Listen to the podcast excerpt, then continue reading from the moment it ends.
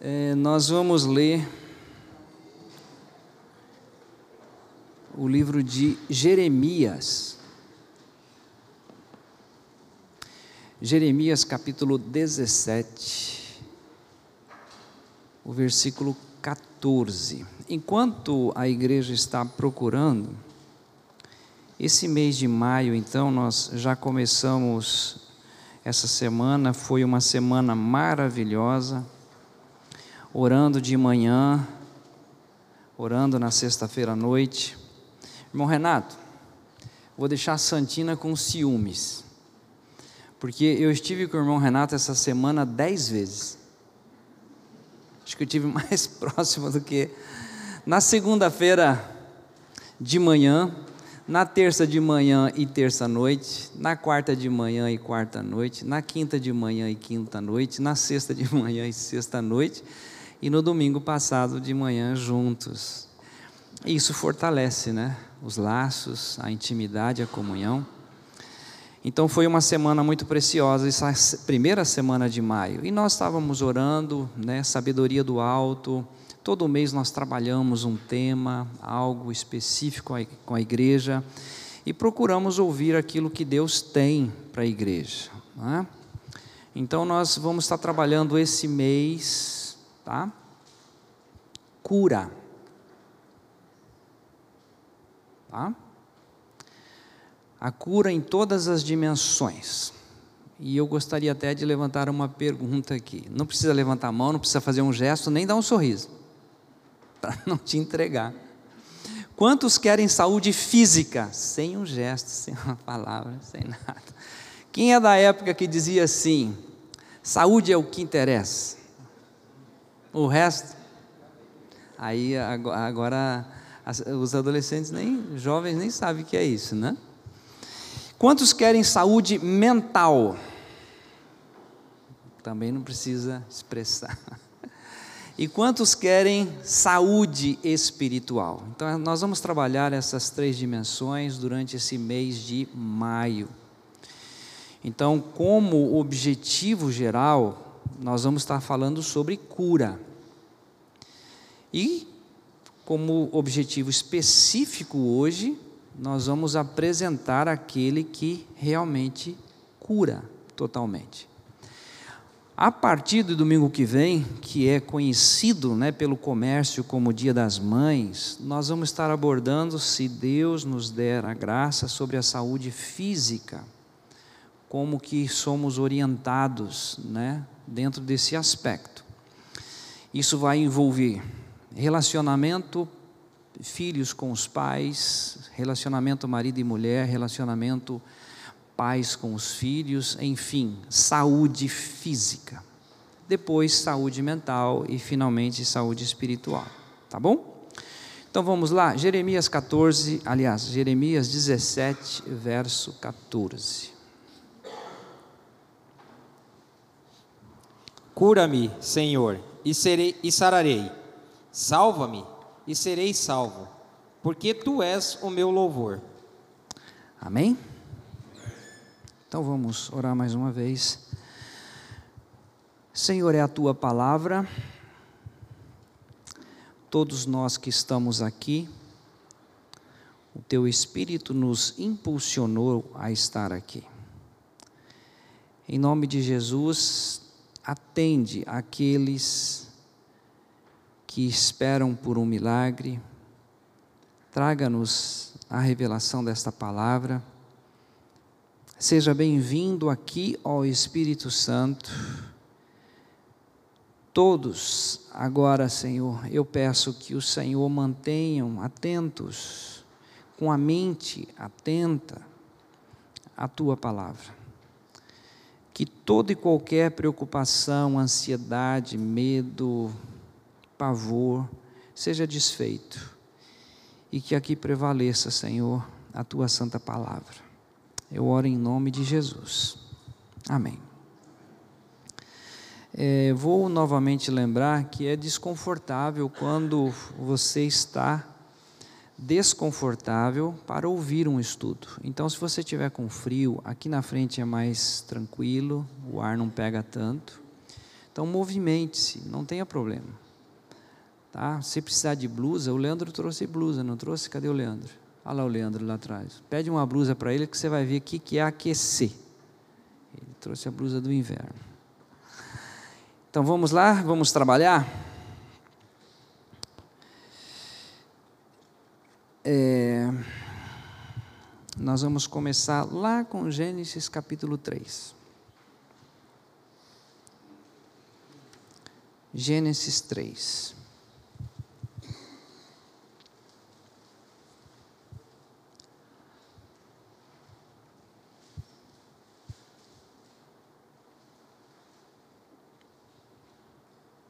Acharam?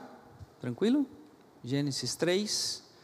Antes de eu falar o, os versículos, queria que você olhasse para mim. Meu cabelo está bem arrumado? Tá? Não está atrapalhando? Não? Tudo certo? Porque uma vez um pregador estava pregando e tinha uma uma manchinha na roupa dele. E a pessoa não conseguiu prestar atenção por causa daquela manchinha. Então, imagina se o cabelo estiver torto. A pessoa que tem, que tem dificuldade não vai prestar atenção, vai ficar olhando o cabelo torto. Né? Então, eis a razão pelo qual. Gênesis 3 é eu queria que você prestasse atenção no seguinte: algumas pessoas tratam de uma coisa extremamente séria com descaso. Né? Por exemplo, às vezes para o filho é uma coisa tão importante, mas para os pais é irrelevante. Então os pais tratam aquilo como descaso. Exemplo: entre Campo Grande e Dourados tem uma usina chamada Usina Passatempo. E eu fui fazer um estudo naquela usina e fui visitar uma família. A mãe, que normalmente é uma sensibilidade maior, falou: Pastor, o meu filho não consegue dormir. O pastor pode conversar com ele? Posso. Chamei o filho, aliás, chamei não, foi no quarto do filho, ele tinha nove anos. E fui ouvi-lo.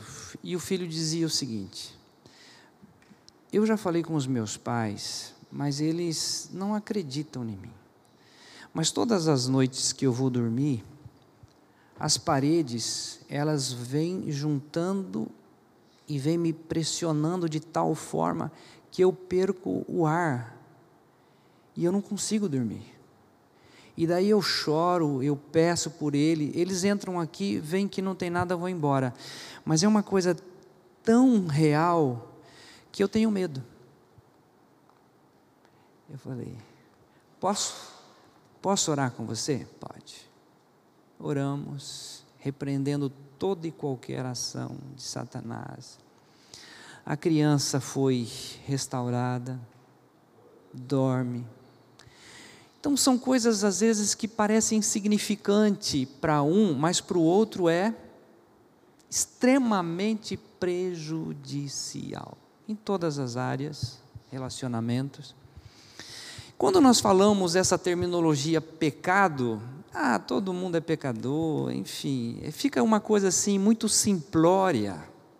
Mas o quanto danoso ele foi e ele é para a saúde física, mental e espiritual.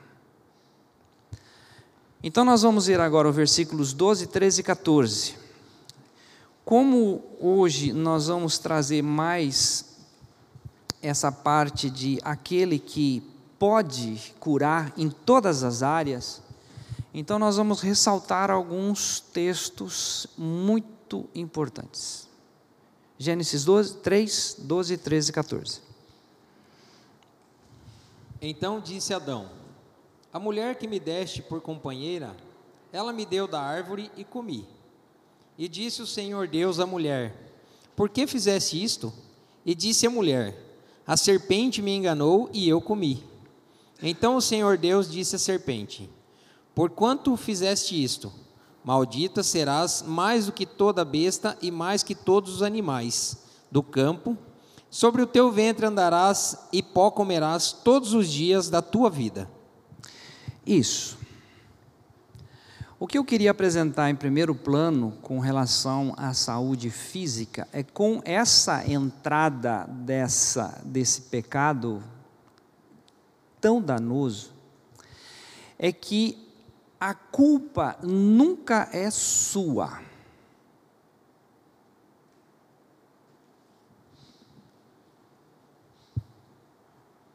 Amém?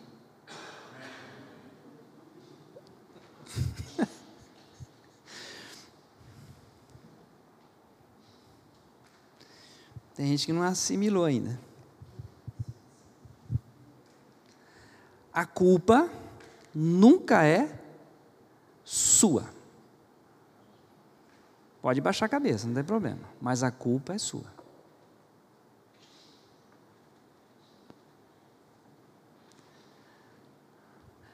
A partir do momento que entrou o pecado, começou a questão da transferência da culpa. O homem, Deus vai conversar com o homem, a culpa é da mulher. Senhor Deus vai conversar com a mulher, a culpa é da serpente. Agora vamos trazer para a nossa realidade. De quem é a culpa?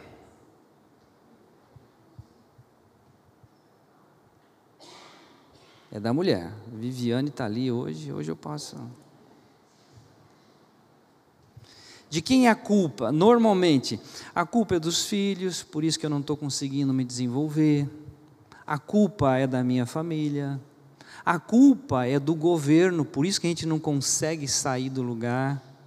A culpa é de Satanás. A culpa é porque lá atrás os meus pais fizeram determinadas coisas de maneira que eu não consigo sair disso.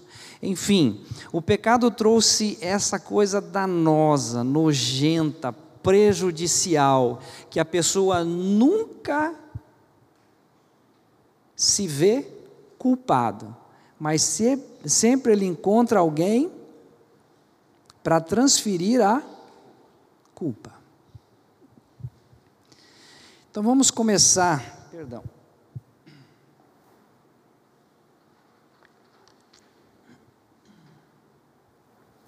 Vamos começar colocando os pingos bem esse i tem um pingo, está aqui, vamos colocar. A culpa é sua, não é de Adão, porque você nasceu, você nasceu em pecado, está tudo certo, fomos, isso vem de forma hereditária, mas a partir do momento que você tem consciência do pecado, a culpa é minha. Eu nasci pecador e eu não sei sair dessa encrenca chamada pecado e eu preciso de cura. Vou estar sempre no meio da mensagem, voltando a Jeremias 17, 14. Cura-me e serei curado. Essa frase começa e não é simplesmente por começar dessa maneira, é para mostrar para você que enquanto você estiver orando para curar o seu marido, para curar a sua esposa, para curar o governo, para curar os filhos, você está perdendo a chance de pedir ao Senhor para curar você. Cura-me, e eu serei curado. E através dessa cura, o Senhor Deus há de trazer outros para esse mesmo terreno, porque eu recebi libertação. Então eu vou estar sempre lembrando esse texto durante o nosso estudo. Gostaria de ir para um outro texto que está em Mateus capítulo 7. Mateus 7.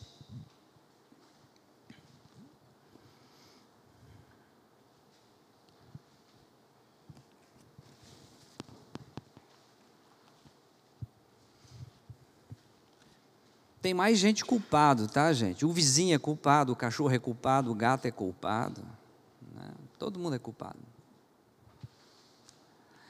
Mateus 7, vamos ler ali dos versículos, eu anotei aqui, do versículo 2 até o versículo 5.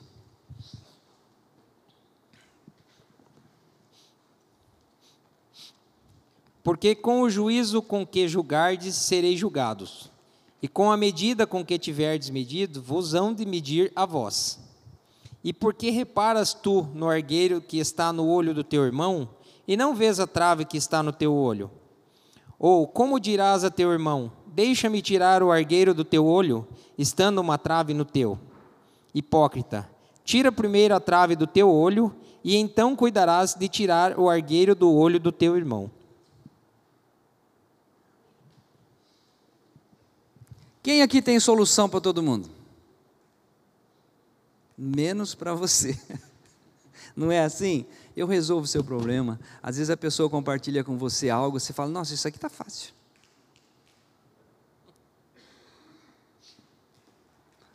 E esse ser, esse indivíduo, que precisa realmente ter os olhos abertos, limpos, pela graça do bom Deus. É interessante, gente, que aqui Jesus ainda está trabalhando essa questão quando ele sobe ao monte, né, o sermão do monte, e ele está mostrando aos discípulos: olha, vocês precisam prestar atenção numa coisa. Eu sei que vocês conseguem ver os defeitos dos outros, os erros, mas você precisa olhar o, o seu. Com a gentileza ele falou aqui de uma forma bem, né, para chamar atenção mesmo. Então, o pecado fez isso, ele trouxe isso. Então parece que quando fala pecado, ele não é tão danoso, mas ele o é, porque enquanto a pessoa não reconhecer que é ele que precisa de cura, não tem como ser curado. Ele está sempre olhando a doença do outro, a imperfeição do outro, a incapacidade do outro, e quem precisa de cura é ele mesmo. Ok? Amém? Tá um amém fraco, né? Quando se trata desse negócio, fica um amém fraco, né? né? Eu não vi ninguém ainda cutucar e o seu marido dizer: "Tá vendo? Tá querendo me mudar? Olha aí, ó." Né? Quem sabe? Até o final alguém dá um cutucão. Mas na um, todas as Bíblias têm, tá? Na um fica pertinho de Abacuque, ó, ficou fácil agora. Você já abriu? Já vi. Na 1, capítulo 1.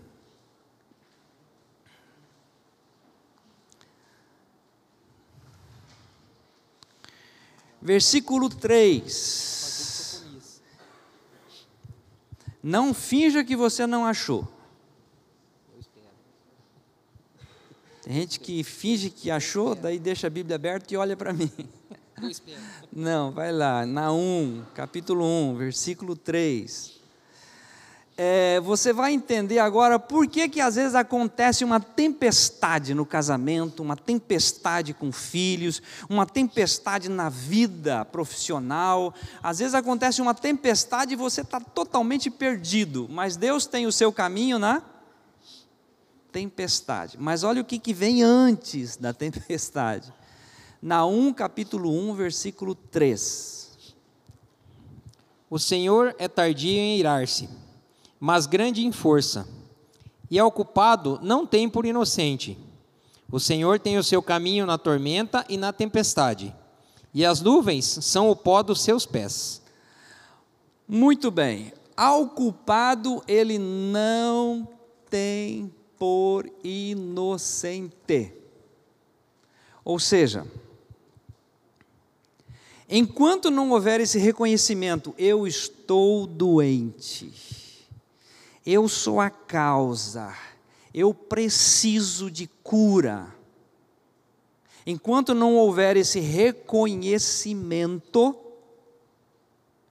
ele não vai entrar com a cura. Então, às vezes acontece uma tempestade, uma tormenta na vida, porque ele está gritando, ele está tentando fazer você enxergar. Escuta, essa tempestade, quem está causando é você mesmo. Mas eu estou promovendo isso para quê? Para que você se reconheça culpado, porque eu não tenho culpado por inocente.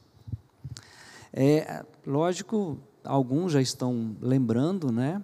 Mas quando nós falamos que ele nos atraiu no seu corpo, a morte, na verdade, de quem era a morte? O salário do pecado é a morte. Quem que deveria morrer? Nós. Ah, mas ele morreu em nosso lugar. Sim, mas ao morrer ele nos atraiu. Por quê? Porque Deus não tem o culpado por inocente. O culpado deve morrer. A alma que pecar, essa morrerá. morrerá. Então, enquanto a pessoa não reconhecer, eu preciso morrer para que a vida de Cristo seja a minha vida. Então, ele mostra o culpado, eu não vou ter por inocente. Ele precisa da cura física, precisa. Então, ele precisa o quê? Morrer.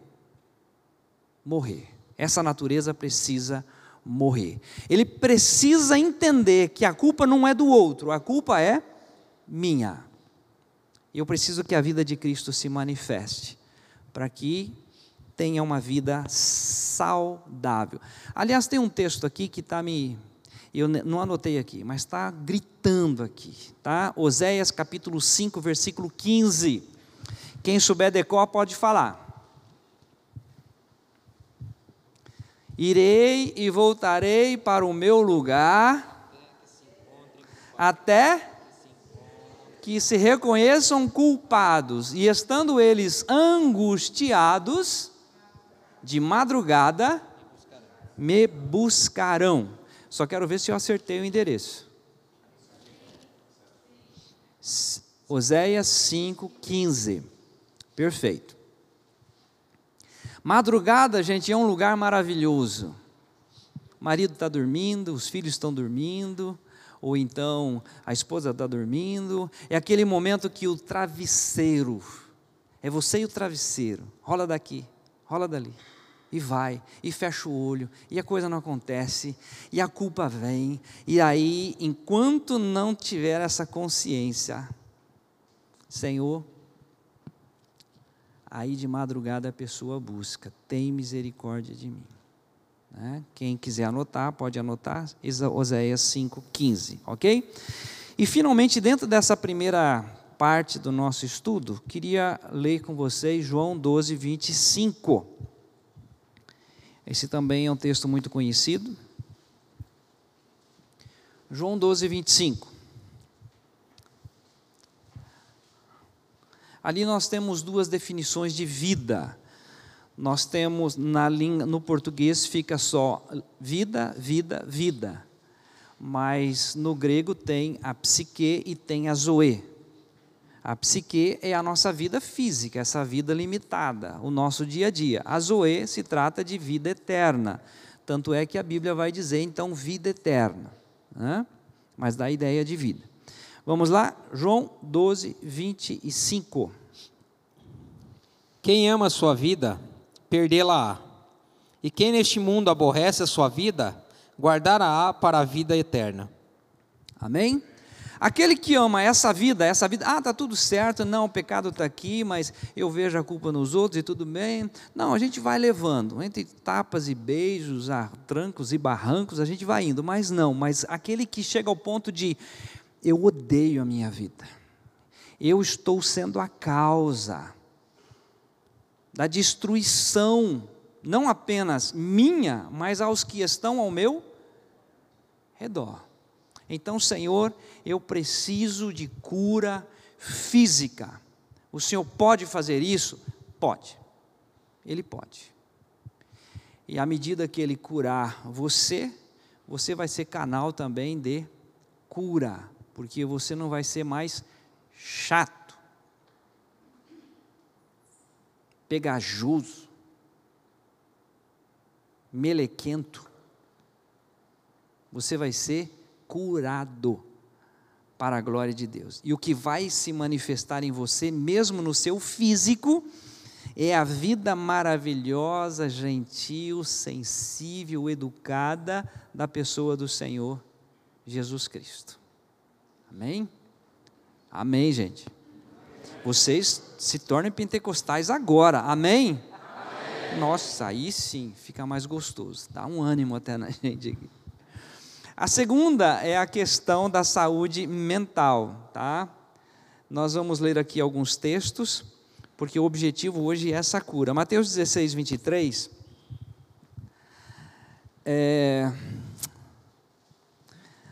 À medida que eu estou falando aqui e lançando alguns textos da palavra, a pessoa está tentando entender isso com a mente ou com a capacidade humana, o coeficiente de inteligência, a inteligência humana. Ainda não tem inteligência emocional e muito menos inteligência espiritual. Mas eu estou lançando crendo que a palavra é viva e eficaz, e ela vai fazer aquilo pela qual o Senhor Deus tem para hoje. OK? Então vamos lá, Mateus capítulo 16, o versículo 23.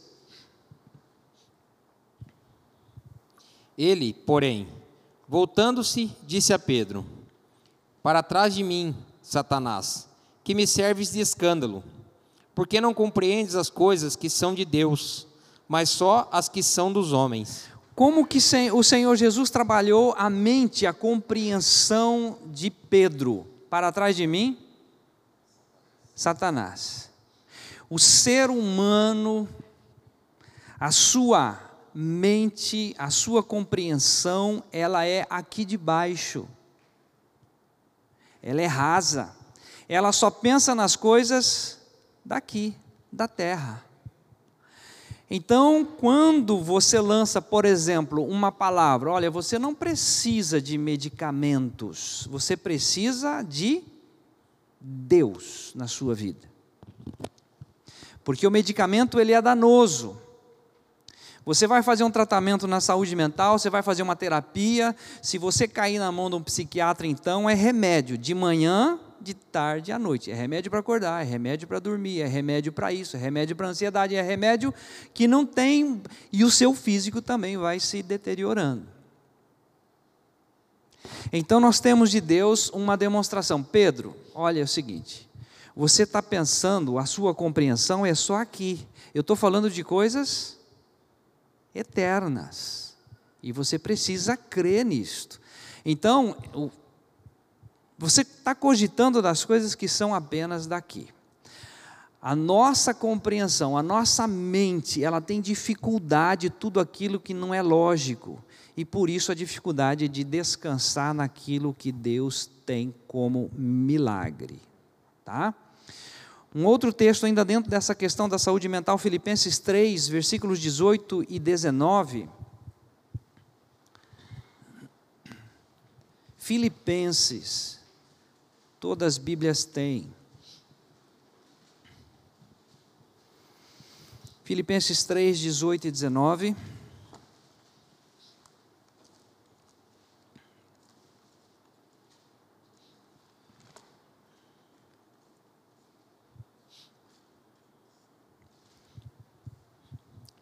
Porque muitos há, dos quais muitas vezes vos disse, e agora também digo, chorando, que são inimigos da cruz de Cristo, cujo fim é a perdição, cujo Deus é o ventre, e cuja glória é para a confusão deles, que só pensam nas coisas terrenas.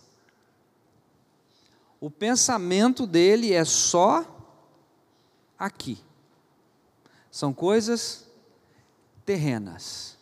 Então, quando você vai falar de uma saúde mental, de uma libertação, de uma cura, Gente, você pode ser a pessoa mais miserável desse planeta, mas quando você é curado,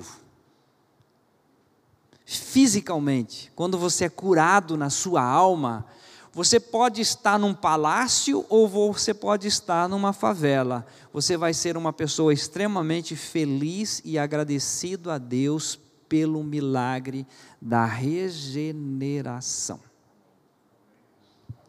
O que nós percebemos na mídia é melhorar de vida, é prosperidade. E nós sabemos que Salomão já escreveu Eclesiastes, no capítulo 2. Salomão, o homem mais rico da terra, tinha os seus. Cada estação, cada mês do ano tinha a sua produção de frutas. Ele era um homem que chegou ao ponto de. Enfim, é só ler capítulo 2 de Eclesiastes e você vai ver. Mas aí ele diz: o fim de tudo é vaidade. Teme a Deus e cumpra os seus mandamentos. Então nós temos pode ser rico, pode ser pobre, pode ser médio. O que o homem necessita é de cura mental, cura dos seus pensamentos, cura da sua incredulidade. E isso nós vamos apresentar como acontece, como se processa. Ok? Último texto dentro dessa área ainda, João 8, versículos 23 e 24.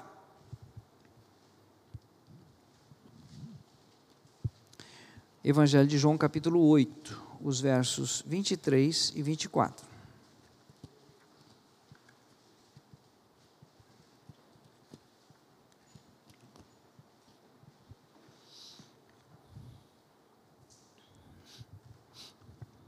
E dizia-lhes: Vós sois de baixo, e eu sou de cima. Vós sois deste mundo, e eu não sou deste mundo. Por isso vos disse que morrereis em vossos pecados. Porque, se não crerdes que eu sou, morrereis em vossos pecados. Uma clareza tão fantástica, né? Jesus está ensinando, Jesus está falando, ele está orientando, ele vai chegar mais adiante, conhecereis a verdade, a verdade vos libertará. Mas é nesse sentido, ele falando: olha, vocês são de baixo, eu sou de cima. Eu estou trazendo para vocês algo sobrenatural, por isso que no versículo 24, né?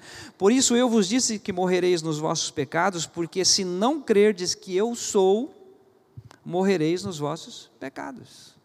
Vão ficar dentro desse mundo, dentro dessa esfera. Então, existe cura física, existe a cura da nossa alma, ou a cura da mente, a cura espiritual dos nossos pensamentos, daquilo que achamos, e finalmente a cura espiritual.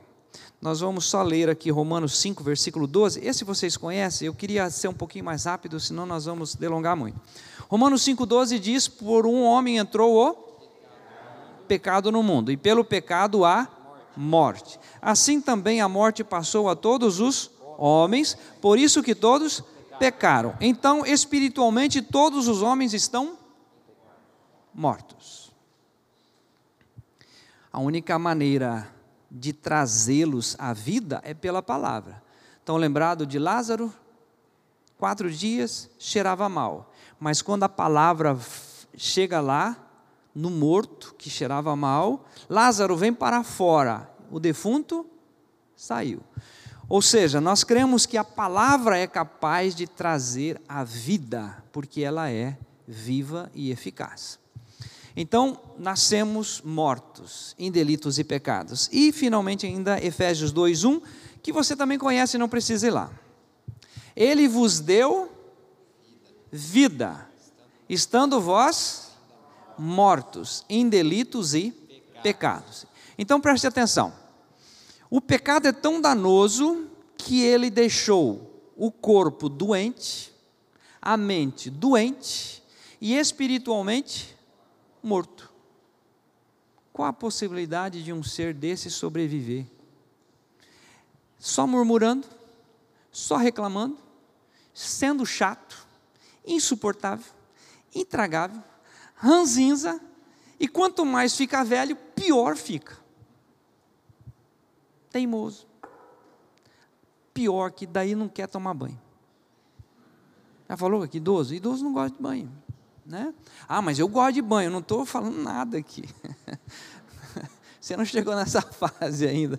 Então está tudo certo, tudo tranquilo. Muito bem, gente. Agora sim eu vou repetir. Jeremias 17, 14. Não precisa ir lá, que está tá, tá na mente aqui. Cura-me, Senhor, serei curado. Então, essa primeira fase é cura física e cura mental. A segunda parte é salva-me e serei salvo, porque mortos nós já estamos. Então nós queremos trabalhar isso durante esse mês e agora se prepare. Salmo 103. Salmo 103, e aqui eu vou falar assim, é, bem, bem, bem, bem, bem corrido, porque eu só vou citar os textos, tá? Depois você pode pegar no site. Salmo 103, os versículos de 1 a 5. Olha só que coisa mais linda. Bendize a minha alma ao Senhor, e tudo o que há em mim, bendiga o seu santo nome. Bendize a minha alma ao Senhor, e não te esqueças de nenhum de seus benefícios. É Ele que perdoa todas as tuas iniquidades e sara todas as tuas enfermidades. Quem redime a tua vida da perdição e te coroa de benignidade e de misericórdia. Quem enche a tua boca de bens, de sorte que a tua mocidade se renova como a águia. Amém? Vamos lá, gente, vamos treinar. Pentecostal, amém? Amém. Ah, louco. Não te esqueças de nenhum dos seus benefícios. Aqui você encontra, olha no versículo 3, assim, ó. É Ele que perdoa todas as tuas iniquidades. O Senhor Deus faz isso. Versículo que continua ainda: Quem sara todas as tuas enfermidades somente Deus que pode fazer isso.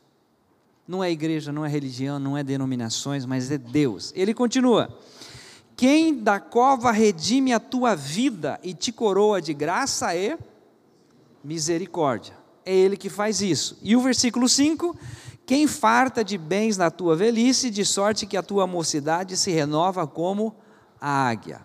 Então vamos gravar isto. Fisicamente, espiritualmente e também emocionalmente, podemos falar assim, a alma, né? É o Senhor quem cura. Na totalidade é o Senhor quem opera isto. Só que ele tem um mecanismo maravilhoso que nós conhecemos, que nós vamos relembrar agora, Isaías 53, e nós vamos ler esse texto do 1 ao 6 mas lendo assim com aquela coisa gostosa, maravilhosa. Enquanto vocês estão procurando, tem um livro chamado Barro em Suas Mãos, pastor Antônio Abuchaim. Naquele livro, ele conta uma historinha de sítio, bem, né? Mas que traz muita clareza. Lá no sítio, aquele senhorzinho tinha uma horta. E aquela horta era muito bonita, muito bem guardada. Até que um dia de madrugada ele acorda e tem uma vaca feliz da vida dentro da horta. Né? Alface, né? Tudo verde, facinho de tirar, mas estava feliz da vida. Quando ele olha aquela vaca, a primeira coisa, não é minha aquela vaca, de quem será que é? Então ele vai no primeiro vizinho e fala: Vizinho, a sua vaca entrou na minha horta e ela está destruindo. Aí vem o vizinho fala assim: Olha, não é a minha vaca. Oh, puxa, de quem será que é? Ah, pode ser que seja do fulano. Aí ele foi no fulano, fulano, a sua vaca entrou lá e está acabando com a minha horta e tal. Aí chegou o segundo vizinho e falou: Não é a minha vaca, mas vamos fazer uma coisa. Antes de você achar o dono da vaca, vamos tirar essa vaca daí senão ela vai acabar com a sua horta. E fica um negócio esquisito no ser humano o seguinte: ele quer, ele quer descobrir de quem é a culpa. É de Adão, não é de Adão, é da Eva, de quem, de quem que é a culpa? Enquanto isso, o pecado está desgraçando a sua vida, o seu casamento, os seus filhos, relacionamento, está fazendo a maior arruaça. E aí o Senhor Deus diz assim: é eu que perdoo, é eu que curo, é eu que saro. Para de ficar procurando em outros lugares. E aí ele aponta como que ele faz isso, que é o texto que nós vamos ler. Isaías 53, do 1 ao 6. Quem deu crédito à nossa pregação? E a quem se manifestou o braço do Senhor? Porque foi subindo como renovo perante ele e como raiz de uma terra seca. Não tinha parecer nem formosura. E, olhando nós para ele, nenhuma beleza víamos para que o desejássemos. Era desprezado e o mais indigno entre os homens, homem de dores e experimentado nos trabalhos. E, como um de quem os homens escondiam o rosto, era desprezado, e não fizemos dele caso algum. Verdadeiramente, ele tomou sobre si as nossas enfermidades e as nossas dores levou sobre si. E nós o reputamos por, por aflito, ferido de Deus e oprimido. Mas ele foi ferido pelas nossas transgressões e moído pelas nossas iniquidades. O castigo que nos traz a paz estava sobre ele, e pelas suas pisaduras fomos sarados. Todos nós andamos desgarrados como ovelhas, cada um se desviava pelo seu caminho, mas o Senhor fez cair sobre ele a iniquidade de nós todos.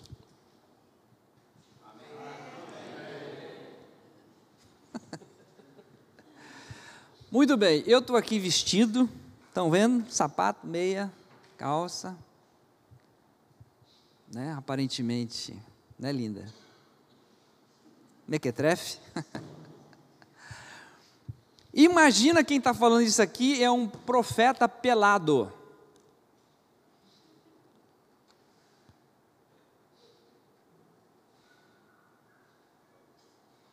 Você imagina, na época, alguém falando da parte de Deus nu. Por isso que ele começa: quem deu crédito à nossa pregação? Mas, cara, quem que deu crédito à nossa pregação? Quando você vai falar da parte de Deus, nós temos que perceber que é palavra de Deus e não é o pregador, não é a forma, não é como que está sendo levado. E aí nós temos aqui a descrição linda, maravilhosa. Ele tomou sobre si as nossas dores e as nossas enfermidades levou sobre si. E nós o reputamos por aflito, ferido de Deus e oprimido. Mas ele foi ferido pelas nossas transgressões e moído pelas nossas iniquidades. O castigo que me traz a paz, que traz a paz a você, estava sobre ele, e pelas suas pisaduras fomos sarados. Então, já nesse primeiro encontro nosso, eu quero dizer para você o seguinte: sarado você já foi, o que está faltando é reconhecer que a culpa é sua.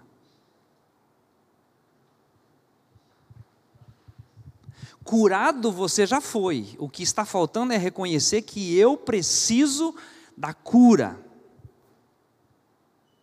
Não é o outro. Sou eu.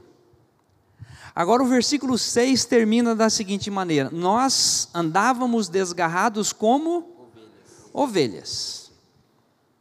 E aí eu posso exemplificar da seguinte maneira: tem uns que vão da igreja batista, outros vão na presbiteriana, outros vão no catolicismo, outros vão no espiritismo, enfim, cada um pulando de galho em galho. São todos criaturas de Deus, homens em busca do quê? Em busca de cura. Mas quando se ouve a verdade, que é você que precisa da cura, aí a pessoa prefere ficar continuando pulando de galho em galho, exceto aquele que realmente está clamando: cura-me, Senhor cura-me, Senhor, e serei curado. E aí você vai encontrar que o Cordeiro Santo, Jesus, ele já fez isso. Andávamos desgarrados como ovelhas, mas o Senhor fez cair sobre ele a iniquidade de nós todos. A nossa iniquidade, o nosso pecado, aquilo que distanciava-nos do Pai, em Cristo Jesus, isto foi consumado na cruz do Calvário. Agora, preste atenção, vai ser bem rapidinho. Atos 4,12, não precisam ir lá. Ou precisa? Será que vocês vão lembrar desse texto? Quando começa o início da igreja, o que, que era para eles, eles pregarem? Era para pregar a respeito de uma salvação. Essa salvação está onde? Em nenhum outro nome há dado entre os homens pelo qual devemos ser salvos. A salvação é através do Senhor Jesus Cristo. Quer ler? Pode ler bem alto. 4,12. E em nenhum outro há salvação, porque também debaixo do céu nenhum outro nome há, dado entre os homens, pelo qual devamos ser, ser salvos. Ser salvos. É Ele, é através dele, é só por Ele, não tem por onde fugir. Enquanto não reconhecer culpa, Deus não tem o culpado por inocente. Enquanto não chegar aquele período de madrugada, realmente clamar pela cura, isso não se processa, porém, tudo já está resolvido no plano espiritual. O sacrifício já foi feito, a cura já foi executada, a libertação já aconteceu. Ele fez essa obra. E agora vamos lá, Isaías 9, 6, não precisam. Um menino se nos deu, um filho se nos deu, um menino se nos deu, o seu nome será? Maravilhoso conselheiro, Deus forte, Pai da eternidade, príncipe da paz. Do que nós precisamos? Dele, que já nos curou. Já nos curou, pela graça do bom Deus. Evangelho de João, capítulo 11, 25, alguém se lembra? Eu sou a ressurreição e a vida. Onde é que tem vida? nele, no Cordeiro Santo, aquele que o Pai mesmo diz no Salmo 103: é Ele que perdoa, é Ele que livra, é Ele que nos redime, é Ele que nos salva. Depois nós temos ainda em João capítulo 10, o versículo 9. Para você não errar a porta, né? Ele é a porta. Para você não errar, o bom pastor está em João 10, 11. Eu sou o bom pastor. Para você não errar, João 14, 6 diz: Eu sou o caminho, eu sou a verdade e eu sou a vida, e ninguém vem ao Pai senão por mim. Então nós temos solução, nós temos saída, nós temos como realmente viver para a honra e glória do Senhor Deus. Enfim, Apocalipse 1, esse eu faço questão de ler com vocês. Apocalipse 1, 11. Eu vou pedir para ir lá porque nós vamos ler é, dois textos aqui. Apocalipse 1, 11. Eu sou o.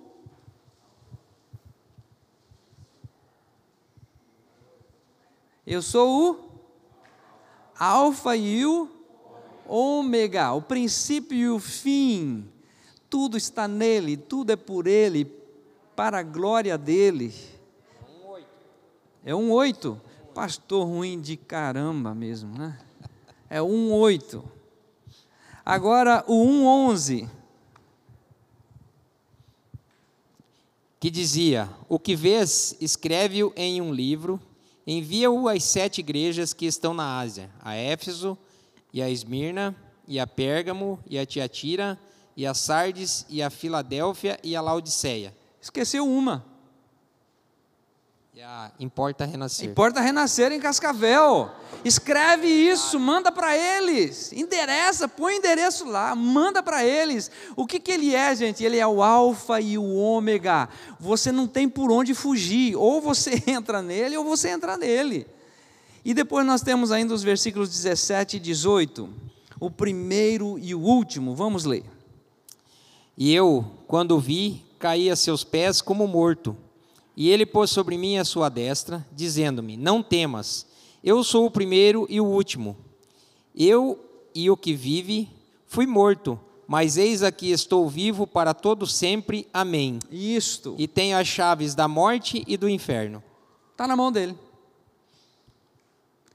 Tenho a chave da morte, do inferno. Eu sou o primeiro e o último. Estive morto, mas estou vivo vivo para todo sempre.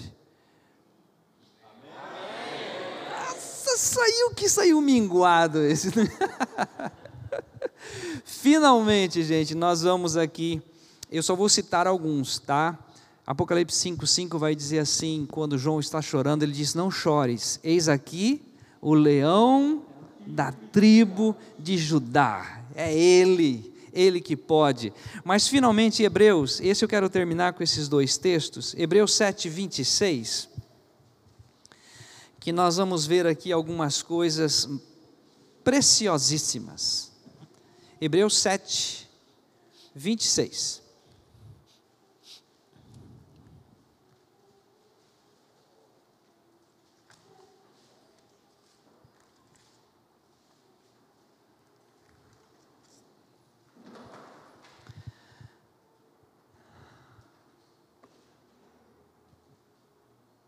Está escutando a última folha? Uhum. Abriu, achou? Deve ser a Lohane lá atrás. Achou, Lohane? Tudo certo? Ok. Porque nos convinha tal sumo sacerdote, santo, inocente, imaculado, separado dos pecadores e feito mais sublime do que os céus. Preste atenção quem te cura. Ele é sumo sacerdote, santo, inculpável, sem mácula, separado dos pecadores e foi feito mais sublime do que os céus. Por isso que exatamente Deus envia ele para restaurar você e a mim. Por isso que quando nós oramos, cura-me, Senhor, e serei curado, salva-me e serei salvo porque tu és o meu louvor. E o último texto está no versículo anterior ali, ó. Hebreus 7, 25. Esse eu faço questão de ler. Olha que coisa linda. Por isso, também pode salvar totalmente os que por ele, preste atenção, por ele, não é por você, não é por conta própria. Estão lembrados daquele homem há 38 anos no diante do poço de Betesda, quando Jesus disse assim: Queres ser curado? O que, que ele disse? Senhor, enquanto eu vou, outro chega antes. E ainda ele diz assim: E eu não tenho ninguém que me leve até o tanque. Jesus não fez essa pergunta, ele só perguntou o seguinte: queres ficação? E é bem isso. Como que ele salva? Perfeitamente. Mas como que é isso? Por ele. Através dele. Pelo Cordeiro Santo, que é o Senhor Jesus. E ele termina o 25 dizendo: vivendo ainda sempre para interceder por eles. Então eu queria terminar aqui o estudo de hoje dizendo o seguinte: Deus tem cura física, sim, Deus tem cura mental, saúde mental? Sim. Deus tem cura espiritual? Sim. Tudo através do Cordeiro. Agora preste atenção que no domingo que vem ele nos cura e nos orienta a como andar de uma forma saudável. E aí nós vamos trabalhar um pouco isso, tanto na questão física, domingo que vem, na questão mental no outro domingo e finalmente no último nós vamos trabalhar a questão espiritual. Tá bom? Eu queria ficar em pé com vocês. E agora, gente, é uma coisa que não é minha, eu não posso fazer. Tá? Isso não cabe a mim. Não cabe à sua esposa, não cabe ao seu marido, não cabe aos seus filhos, não cabe a ninguém a não ser exclusivamente você. Tá bom? Eu queria orar. E se você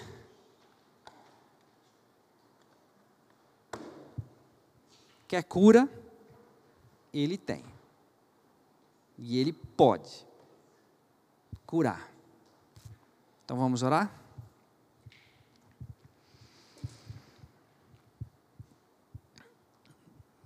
Senhor, desde que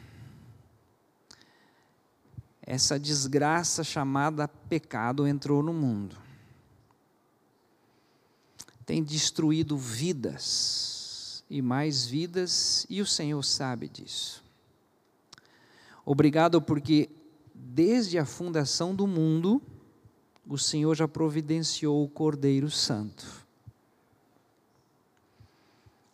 Que todas as nossas doenças foram neles, nele, as nossas enfermidades foram nele e a nossa iniquidade caiu sobre ele. Quero pedir agora pelos meus irmãos e amigos que estão aqui. Sei que o Senhor não terá o culpado como inocente. Então, venha convencer pelo teu Espírito Santo realmente a necessidade da cura para que este milagre aconteça na vida dos meus irmãos. Por misericórdia, Senhor, nós clamamos nessa hora para que o teu nome seja visto, seja engrandecido, seja exaltado. Nós te louvamos por aqueles que o Senhor já operou esse milagre. E agora, Senhor, te agradecemos, porque além de o Cordeiro Santo ter nos salvo, ele ainda intercede por nós junto a ti nos ajude a romper todos os nossos dias desta vida de maneira que glorifique o teu nome. Eu oro em nome de Jesus. Amém.